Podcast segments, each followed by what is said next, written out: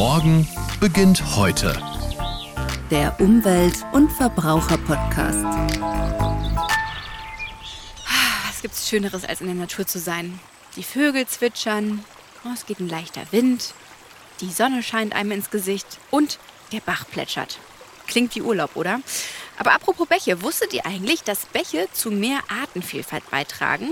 Oder es dank ihnen einen natürlichen Hochwasserschutz gibt? Und natürlich sorgen sie auch für ein schöneres Ortsbild. Leider sind aber viele Bäche in Bayern in einem schlechten Zustand. Fische und andere Organismen haben zum Beispiel Probleme, sich frei in den Bächen zu bewegen. Das liegt unter anderem daran, dass ihr Lebensraum durch bauliche Veränderungen eingeschränkt wird. Ihr hört, da gibt es schon einiges zu tun. Verantwortlich für den Großteil der Bäche sind die jeweiligen Kommunen. Ich bin Toni Schörlen und heute in Goldkronach im Landkreis Bayreuth unterwegs. Die Stadt ist nämlich besonders engagiert beim Thema Bäche und hier schaue ich mir heute das Pilotprojekt Auf zu lebenswerten Bächen genauer an. Und dafür spreche ich unter anderem mit Goldkronachs Bürgermeister Holger Bär. Hallo Holger. Hallo Toni. Wir haben uns hier ein ganz idyllisches Plätzchen ausgesucht. Man hört es vielleicht schon. Ein kleiner Bach fließt hier lang. Wo sind wir denn hier? Also wir sind hier im Stadtgebiet Goldkronach in unserem wunderschönen Ortsteil Nemmersdorf am Fuße des Fichtelgebirges, direkt an unserem schönen neuen kleinen Saulobach.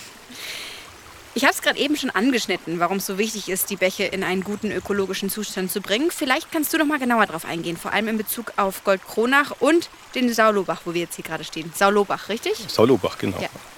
Ja, unser Saulobach wurde im Rahmen der Flurbereinigung sehr verbaut mit Querbauwerken, aber auch insgesamt sehr eingeengt. Diese Bauwerke wurden mittlerweile zum Teil ausgeschwemmt und deswegen hatten wir für diese Maßnahmen natürlich auch Unterstützung unserer Landwirtschaft, unserer Landwirte, was mich natürlich auch besonders freut. Es hat natürlich zum einen einen ökologischen Sinn, was wir hier machen, die Durchgängigkeit, aber auch, dass das Gewässer mehr Breite bekommt. Wir hatten aber auch in letzter Zeit einige Starkregenereignisse und ich denke, auch in diesem Zusammenhang ist es durchaus sinnvoll, am Bach mehr Platz zu geben, dass es langsam abfließt, dass das Wasser dort, wo es eigentlich hingehört, auch mehr Zeit hat und mehr Raum bekommt. Und welche Maßnahmen habt ihr dafür genau umgesetzt? Wir haben hier speziell in dem Saulobach die gesamten ähm, Querbauwerke entfernt bzw. jetzt umspülen lassen. Wir haben mit Flussbausteinen das ganze Ufer gesichert, aber vorher haben wir es natürlich auch verbreitert, also dass man wirklich jetzt so leichte Meander sieht und das Wasser wieder langsam und schön plätschernd hier vorbeifließen kann. Das war eigentlich eine sehr ja, finanz- oder kostenschonende Maßnahme, die auch toll von den Behörden unterstützt wurde. Jetzt muss man sagen, das, was ich sehe, ist wirklich sehr idyllisch. Also wir haben hier einen kleinen Bach, der mitten durch ein Feld fließt. Daneben an den Hängen ist alles begrünt. Ich sehe es natürlich erst im Nachhinein. Vielleicht kannst du mal erklären, ähm, wie groß der Unterschied zu dem ist, was wir vorher hier hatten. Also der Unterschied ist wirklich riesig. Das war vorher ein sehr eingeengtes Gewässer, sehr verbaut mit wenig Bezug zur Natur. Und wie man das jetzt sieht, kann es jetzt wieder leicht meandrieren. Es plätschert lustig vor sich hin, also so stellt man sich eigentlich einen Bach vor. Und wir konnten den ja auch mit neuen Kopfweiden am Rand pflanzen, was jetzt wirklich sehr attraktiv ist. Und ich hoffe natürlich auch, dass hier irgendwann oder dass hier auch Kinder spielen werden, so wie ich selber an diesem Gewässer schon damals Dämme gebaut habe. Aber jetzt ist es noch wesentlich attraktiver. Und wenn du sagst, das war vorher hier verbaut, waren das noch deine alten Dämme oder was, war, was stand hier vorher im Bach? Nein, das verbaut war natürlich eine Flurbereinigung. Das haben wir zur damaligen Zeit so gemacht. Also ich würde das auch nicht als Fehler bezeichnen, weil jede Zeit hat ihre Vor- und Nachteile. Damals war das einfach so, dass das Wasser auch schnell wegfließen musste. Man hat diese Querbauwerke zum leichten Stören eingebaut, dass es nicht zu schnell geht. Und das ist natürlich mittlerweile überholt. Aus gewässerökologischer Sicht, aber auch aus Hochwassersicht ist das natürlich überhaupt nicht mehr gang und gäbe. Und jetzt renouriert man, worüber ich mich sehr freue. Und die Dämme, die wir damals reingebaut haben, die kann man natürlich mit dem jetzigen nimmer vergleichen. Also das, was da weggekommen ist, waren tatsächlich diese, diese eingebauten Querbauwerke, die das Ganze noch gestört haben. Und dank der Maßnahmen gibt es positive Veränderungen. Es sieht nicht nur wirklich schön hier aus, äh, für die Umwelt und die Tierwelt hat sich auch einiges getan und auch für uns Menschen. Was denn genau? Kannst du uns ein paar Beispiele nennen? Also für uns Menschen, denke ich, ist es ein wichtiger Punkt, dass der Hochwasserschutz dadurch zumindest verbessert wird. Es wird natürlich nicht alle Probleme lösen, aber dadurch, dass mehr Wasser einfach im Bachbett länger zurückgehalten wird, ist es auf jeden Fall was ganz Positives. Ansonsten sind die Querbauwerke herausgekommen. Das bedeutet, dass hier jetzt wirklich ein großer Bachabschnitt durchgängig ist, was ja für viele Kleinstlebewesen, die sich im Gewässer entwickeln und fortpflanzen, sehr wichtig ist. Und natürlich wirklich sehr häufig die ähm, Rückmeldung aus der Bevölkerung, die ich bekomme, dass es auch wirklich einfach schön ausschaut. Und für die Landwirtschaft, trotz dass es jetzt breiter geworden ist, sind die befestigten Ufer, werden die sehr begrüßt, weil solange die Verbauung so stark war, konnte auch mal ein Landwirt einsinken, wenn es eben ausgeschwemmt war etc. Und jetzt haben wir das alles beseitigt und es hat, stößt auf sehr gute Resonanz auch bei unseren Landwirtinnen und Landwirten. Ja, und damit das alles auch wirklich klappt und nachhaltig funktioniert, sind wir alle gefragt. Was kann man denn als Einzelner tun, um die Bäche und kleinen Flüsse nachhaltig zu schützen? Wie begeisterst du die Bürger in Goldkronach dafür?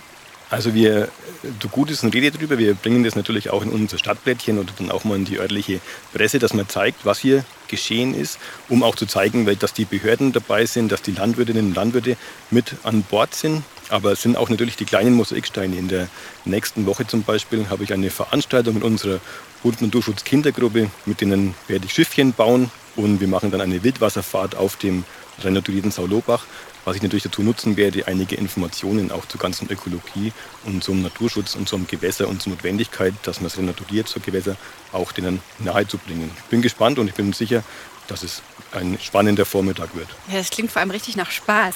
Ihr bekommt bei der Umsetzung aber auch Unterstützung. Ähm, von wem denn genau und wie sieht diese Unterstützung aus? Also das Wichtigste ist auch, dass unser Stadtratsgremium in Kotronach da voll hinter diesen Maßnahmen steht, weil parallele Finanzierung muss natürlich auch über die Stadt laufen. Aber hierbei, bei diesem Projekt möchte ich mich natürlich besonders beim Wasserwirtschaftsamt den Hof bedanken.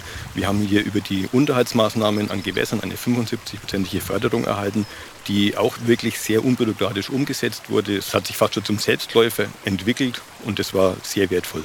Ich freue mich auch noch auf die weiteren Maßnahmen im Rahmen auf zu natürlichen Gewässern über die Regierung von Oberfranken, die ist ja heute auch mit vor Ort und dass wir hier noch einiges umsetzen. Dann schwerpunktmäßig natürlich an unserem Gewässer in Goldkronach zwischen Goldkronach und Koddersreuth an der Kronach direkt.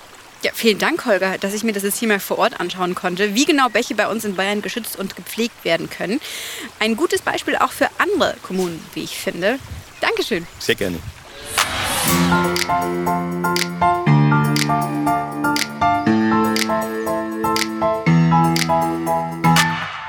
Das Pilotprojekt ist auch eine Herzensangelegenheit von Thorsten Glauber, unserem Staatsminister für Umwelt- und Verbraucherschutz, der immer viel unterwegs ist. Deswegen habe ich jetzt ihn hier auf einer Baustelle abfangen können. Hallo Thorsten. Hallo Toni, Servus. Was ist dir denn so besonders wichtig bei diesem Projekt? Ja, Toni, die Flüsse und Gewässer in Bayern, sie sind äh, kategorisiert. Du kannst dir vorstellen, die ganz großen Flüsse, nehmen wir mal meine Heimat, da ist die Regnitz, Rednitz, der Main, das ist ein Gewässer der ersten Kategorie. Und dann habe ich in meinem Landkreis die Aisch, die ist einmal eins und einmal zwei. Und dafür ist der Freistaat Bayern allein zuständig. Und dann gibt es noch die kleinen Bäche in Bayern und dafür sind die Gemeinden zuständig. Das ist äh, ein Gewässer dritter Art oder GW3. Und diese kleinen Gewässer, die wollen wir in Zukunft noch stärker äh, liebens- und lebenswerter machen. Wir wollen sie ökologisch wertvoller machen. Und deshalb unterstützen wir die Gemeinden bei der Renaturierung ihrer Bäche, ihrer Flüsse, ihrer kleinen Gewässer, sowohl bei dem Thema Hochwasserschutz, aber vor allem auch bei der ökologischen Frage. Und wer das geschickt miteinander kombiniert, der schafft es, bis zu 90 Prozent Förderung durch den Freistaat zu erhalten. Noch wird das Thema ja vielerorts etwas stiefmütterlich behandelt. Wie können denn die Kommunen unterstützt werden? Wir äh, unterstützen die Kommunen bei der Renaturierung. Sie schreiben ein Konzept, sie gehen ihre Bäche an, sie schauen sich äh, ihren Flusslauf an und dann wird am Ende über eine Konzeption, die erstellt wurde, tatsächlich eins zu eins umgesetzt und äh, der Freistaat bezahlt mit. Bei der eins zu eins Umsetzung geht es dann um die Auen, es geht dann um das Grün in diesen Bächen, es geht um die letztendlich auch äh, wasserführenden Mengen und natürlich auch um den Hochwasserschutz und das Landschaftswasserhaus. Haushalt, Wasser, das in der Fläche bleibt. Alles Themen, die da miteinander verwoben werden. Und da sind wir im Prinzip Partner der Gemeinden. Und in dieser Partnerschaft wollen wir tatsächlich unsere Bäche in Bayern lebenswerter und natürlich auch liebenswerter machen. Vielen Dank, Thorsten. Sehr gerne.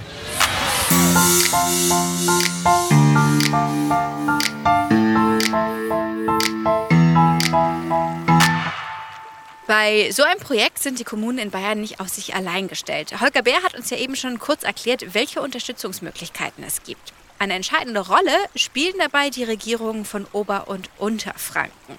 Zusammen haben sie Konzepte und Best-Practice-Projekte erarbeitet, die als Hilfestellung für die Kommunen dienen sollen.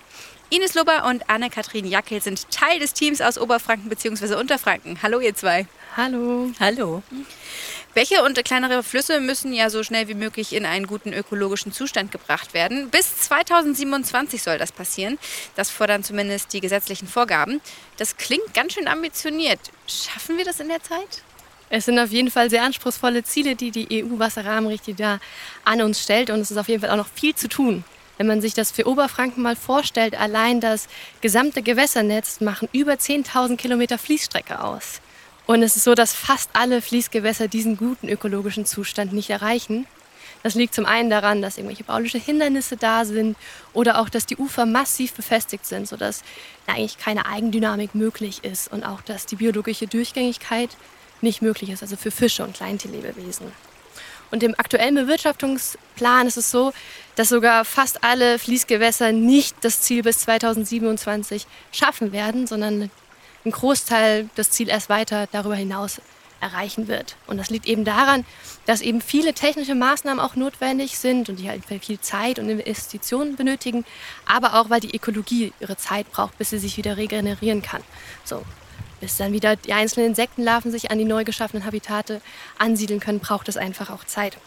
Und deswegen ist es umso wichtiger, jetzt halt auch viele Maßnahmen zu machen und eben auch gerade an unseren kleinen Bächen, für die die Kommunen zuständig sind, weil von denen gibt es richtig viele. In Oberfranken machen über 80 Prozent diese kleinen Gewässer aus, für die die Kommunen zuständig sind. Und deswegen ist es wichtig, dass wir jetzt gemeinsam anpacken und viele kleine Maßnahmen umsetzen, damit auch was passiert und wir die Ziele trotzdem irgendwann erreichen und wir eine lebenswerte Umwelt schaffen letztendlich. Anna-Kathrin, wie kam es denn zu dem Pilotprojekt? Was hat denn den Anstoß gegeben? Ja, also wie Ines gerade schon beschrieben hat, sind wir weit davon entfernt, das Ziel eines guten ökologischen Zustands der Gewässer bis 2027 zu erreichen. Es ist so, dass die naturnahen Bäche nicht nur das Ortsbild verbessern und für Naherholungsmöglichkeiten sorgen, sondern sie sind auch eine Anpassung an den Klimawandel. Es ist so, dass naturnahe Bäche außerorts dafür sorgen, dass Wasser in der Landschaft zurückgehalten wird und innerorts sind sie an heißen Tagen eine Kühlmöglichkeit für Orte. Und jetzt ist aber an den kleinen Gewässern noch trotz hoher Fördermöglichkeiten noch relativ wenig passiert.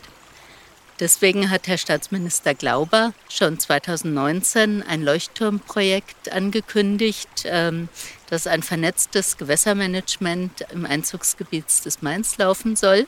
Das ist jetzt unser Projekt auf zu lebenswerten Bächen. Und unsere Aufgabe ist es, mehr Maßnahmen an den kleinen Gewässern anzustoßen. Wir sind ein Pilotprojekt, das heißt, wenn ein Ansatz gut läuft, soll er dann auch auf andere Regierungsbezirke übertragen werden. Was sind denn bzw. waren die größten Herausforderungen und was erhofft ihr euch von dem Pilotprojekt? Eine der größten Herausforderungen war, glaube ich, einfach der Anfang.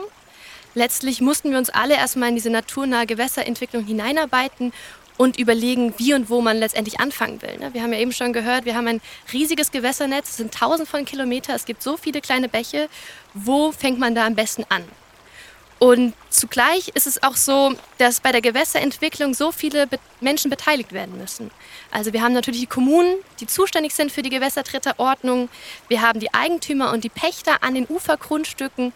Wir müssen das Wasserrecht abstimmen und letztendlich auch, wenn wir zum Beispiel in einem FFH-Gebiet sind, müssen wir auch den Naturschutz mit einbeziehen. Und jetzt kann man sich grob vorstellen, wie viele Aufgaben das so birgt. Und das kann nicht jede kleine Kommune immer personell stemmen. Und dafür würde auch, auch unser Pilotprojekt ins Leben gerufen, dass wir da unterstützen und Kümmerer suchen und langfristige Lösungen suchen.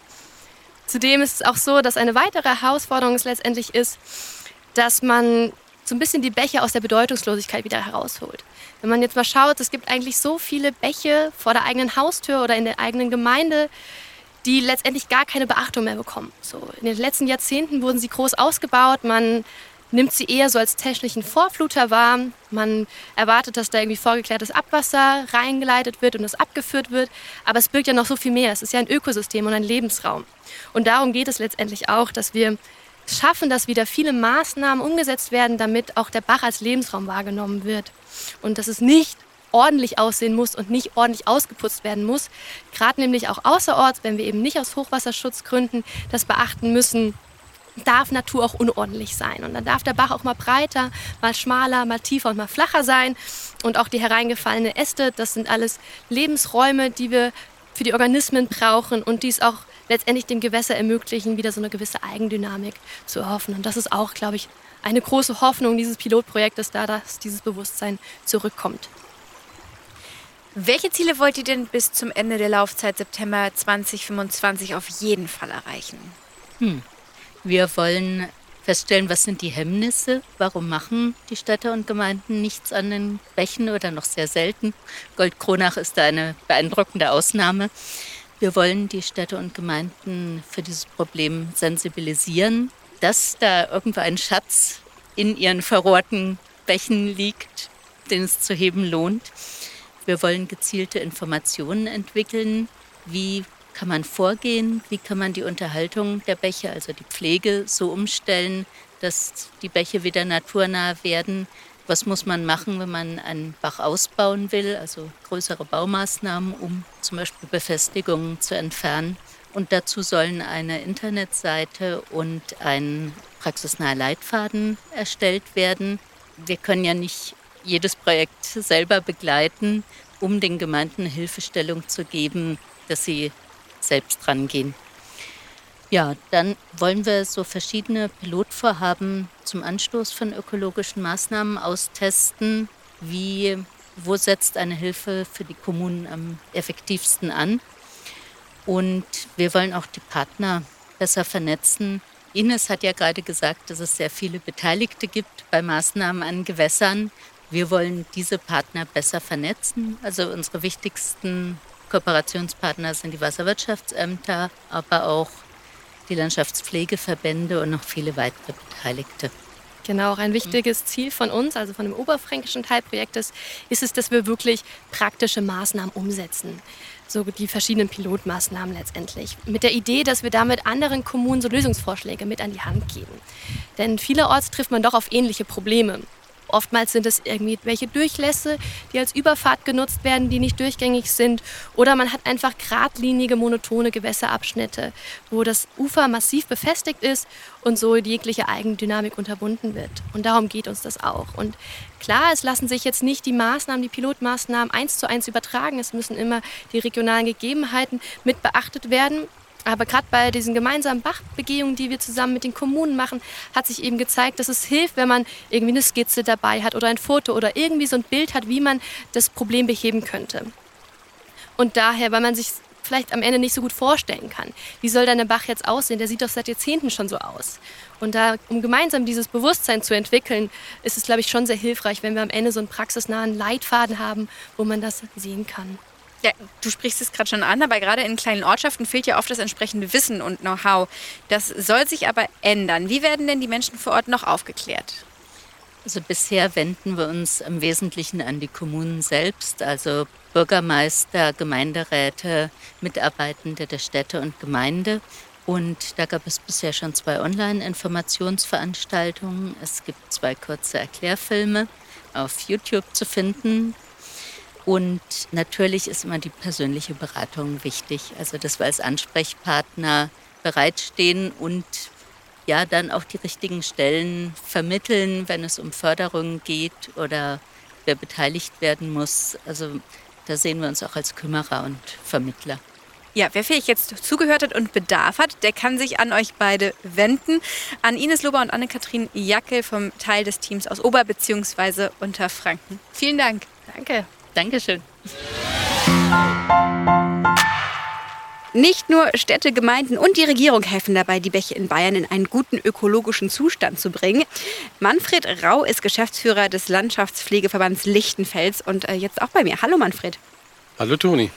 Sag mal, ihr seid maßgeblich am Pilotprojekt auf zu lebenswerten Bächen beteiligt. Wie genau können wir uns das vorstellen? Ja, wir Landschaftspflegebände sind ja in der Regel in der praktischen Umsetzung von naturschutzfachlich notwendigen Maßnahmen unterwegs. Arbeiten und Maßnahmen an Bächen äh, sind für uns auch eine neue, eine echte Herausforderung.